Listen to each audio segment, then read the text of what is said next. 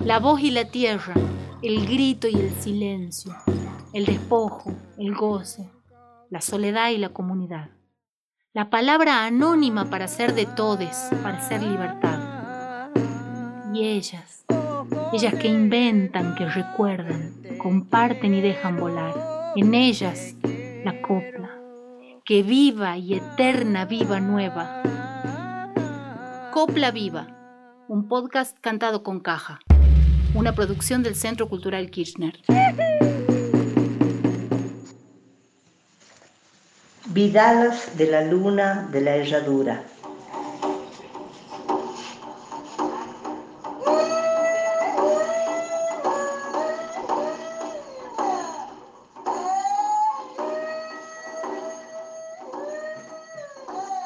Los vidaleros y vidaleras a través de su canto nombran el amor y el olvido, la soledad y la esperanza, los sueños y las frustraciones, la sed y el agua.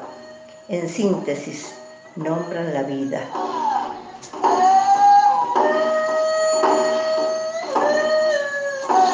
Podemos afirmar que la vidala es un instrumento de diálogo, la vida en alas.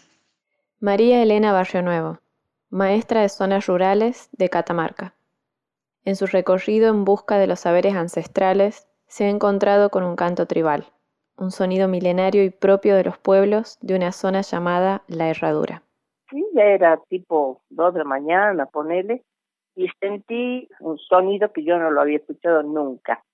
Entonces me acerco, eran dos mujeres, estaban con la caja cantando Vidala. Cuando me acerqué, se callaron.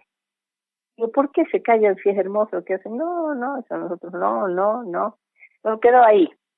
Y empecé a rastrear en la gente más anciana, las mujeres especialmente que son pastoras, desde niñas, eh, me decían, este, nosotros cuando, andábamos en el cerro cantábamos para no sentirse tan solas, y el cerro nos contesta, de aquí y de allá y señalan en forma circular los ecos que les responde el sello.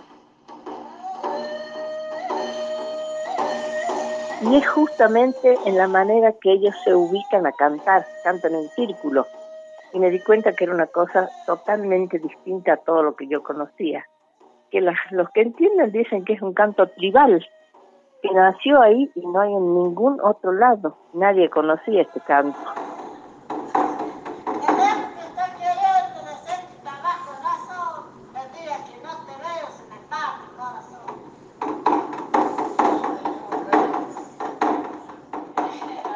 El misterio de la herradura que cautivó a María Elena cargaba también un silencio casi tan alto como su canto. En los testimonios se encontró con innumerables historias de racismo y discriminación. Más la vergüenza que me ha hecho pasar mi mamá cuando se ha puesto a cantar Vidal delante de la gente. Le he dado una buena retada. Esto me lo manifestó orgullosamente una maestra directora de una escuela de, de la Sierra o lo contado por Elisita Muñoz en la escuela, decía, nunca hemos cantado Vidal porque los otros chicos se nos reían y los maestros no les decían nada. Cantar Vidal era cosa de pobres, analfabetos y desclasados, de collas, como se designan los habitantes del cerro o venidos del cerro. Es fácil inferir, a mayor grado de escolaridad, mayor desprecio por la cultura popular. Que viva y eterna viva nueva, libre de andar. Copla Viva, un podcast cantado con caja.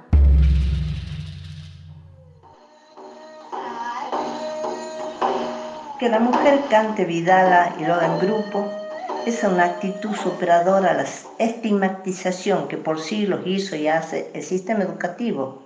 La presencia de la mujer y su participación era secundaria, puesto que no le estaba permitido cantar. De las rondas de Vidalas ellas no podían participar. El sonido que no había escuchado nunca tenía nombre y era Vidala. Al silencio de sus cantoras, María Elena le encontraría el nombre después. Esconderse, eh, cantarlo solamente en las reuniones familiares, porque además le decían que la mujer en las familias no podía cantar hasta que no tenía 18 años. pero una rondita o dos nada más y afuera. Las mujeres casadas tenían que pedir permiso al hombre y doña María Rosa Ramos, que es una de las más viejitas, que tiene 14 hijos, me contaba, me dice, a mí siempre me encantó cantar Vidala. Y ella lo dice en ese tono de, de, orgullo ahora, porque ya quedó viuda hace muchos años. Y dice, yo cuando, cuando me metí en la, en la rueda a cantar, del flequillo me sacaba mi marido. Porque claro, no podía entrar ni siendo casada si no le autorizaba el hombre.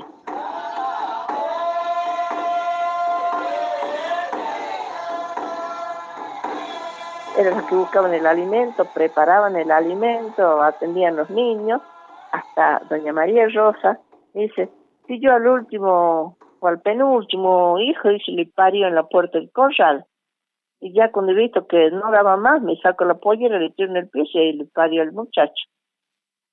Entonces ellas ahora han logrado la independencia porque solamente cantaban, ellas dicen, cuando andaban solas, pastoreando o en cuando cumplían 18 años, en el caso de que sea un acontecimiento familiar. María Elena es una de las organizadoras del encuentro de Vidalas de la Luna en la Herradura. En el valle de Fiambalá, las rondas de vidaleadas ya no se esconden. Hemos logrado concretar ya el octavo encuentro de Vidalas de la Luna de la Herradura evento que se realiza cada año con la presencia cada vez más nutrida de, los vidaleros y vidaleras de la zona y mayor afluencia de público y algunos artistas nacionales que llegan a disfrutar de esta fiesta. Hoy los vidaleros y vidaleras de la Herradura se han unido en varios grupos. La vidala ya no es una expresión prohibida, vergonzante. Las mujeres protagonizan hoy, junto a los hombres, rondas de vidaleadas que ya tienen carácter público, puesto que cada año se concentran en la plaza principal y permanecen durante muchas horas, en algunos casos se retiran a sus hogares y hasta el amanecer del día siguiente se suele escuchar el lamento vidalero.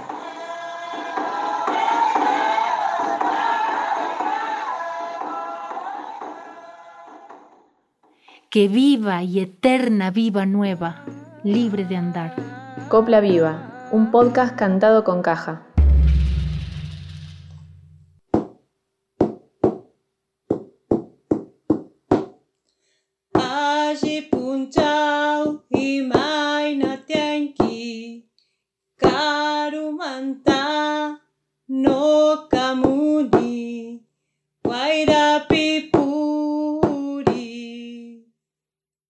Kakani Mariela Fernanda Mancilla, Causani, Caspi Corralpi, Departamento Figueroapi, Santiago del Esteropi.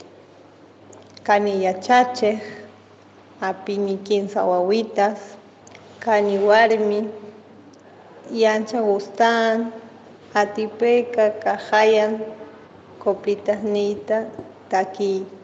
Mariela Fernanda Mancilla. Vive en Caspi Corral, departamento Figueroa de Santiago del Estero. Es maestra, tiene tres hijos y es quichuista. Y me gusta, cada vez que puedo, cantar mis coplas con mi caja. Una y manta, son Corral es un pueblo pequeño. Conservamos el monte, conservamos el piso es un lugar donde la gente actualmente se dedica a la agricultura, ya no tanto a la cría de animales. Hay casas ranchos, hay casas de material, hay casas en medio del monte todavía. Y digo todavía con orgullo, con alegría, porque es monte que no fue invadido, monte que no fue saqueado. Siempre pongo mi abuelo como ejemplo. Él era agricultor y mi abuela se encargaba de, la majada. Ha sido un momento tan, tan difícil en, la provincia, más aquí en el lugar, después de la inundación, de las grandes inundaciones que hubo. Muchos animales murieron, muchísimas cosechas se perdieron y eso empujó a generaciones como la generación de mi papá a irse de la provincia porque no habían otros recursos más que o vivir en el campo, criar animales y sembrar o irse a la ciudad y, trabajar en lo que sea. Entonces esto de saqueo empujó a la gente de la zona a irse del lugar, a despoblar.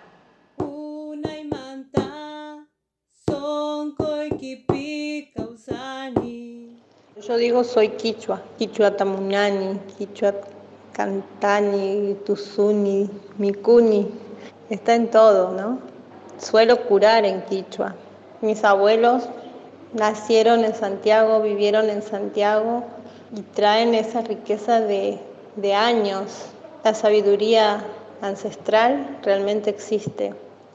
Lo he comprobado con los remedios que uso para curar a mis hijos, para curar a, niños que no son mis hijos, pero que las madres vienen a consultarme. En la comida, eh, la base alimentaria de, de, frutos del monte como el algarrobo, la tuna, la ulua, el mistol, el chañar, cuando vas a caminar por el monte, porque a mí me suele pasar eso, de ir a caminar y, sentirme que no, no me hace falta más nada. Y ahí nace una copla, eh, es como que el lugar también nos brinda, nos brinda la oportunidad de, de sentir, de expresar como queremos, como sabemos, como podemos.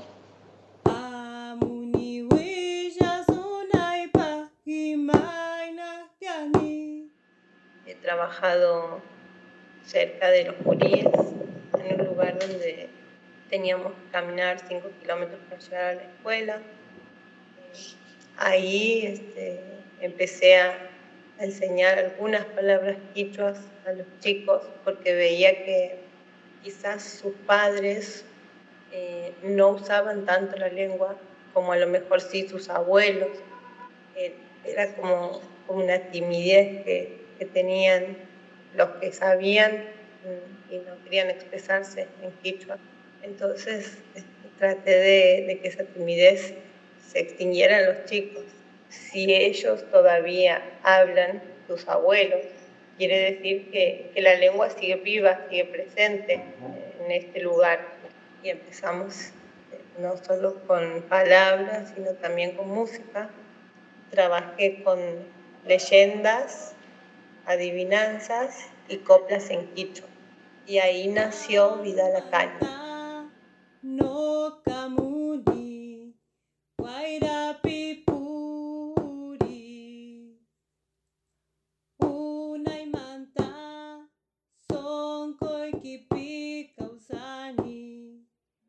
Desde lejos yo vengo andando en el viento, en tu pueblo vivo desde hace mucho tiempo.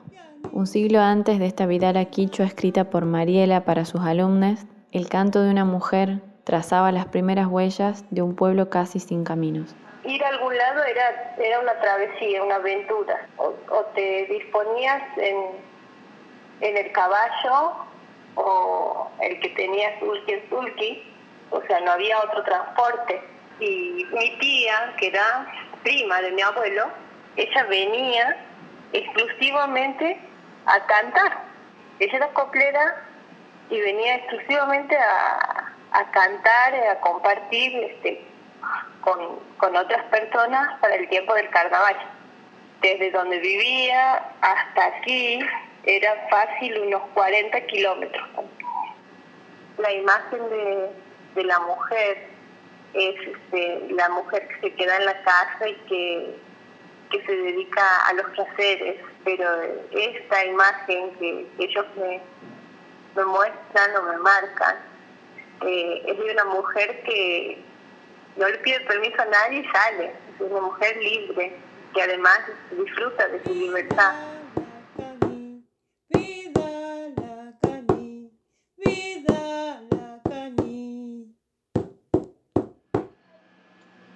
Tanto para cantar como para hablar en quichua, eh, me parece que la mujer ha puesto su voz, ha puesto su, cuerpo, ha puesto su vida.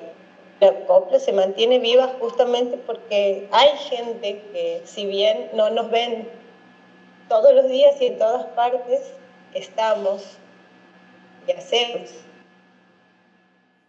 que viva y eterna viva nueva, libre de andar. Copla Viva, un podcast cantado con caja, una producción del Centro Cultural Kirchner.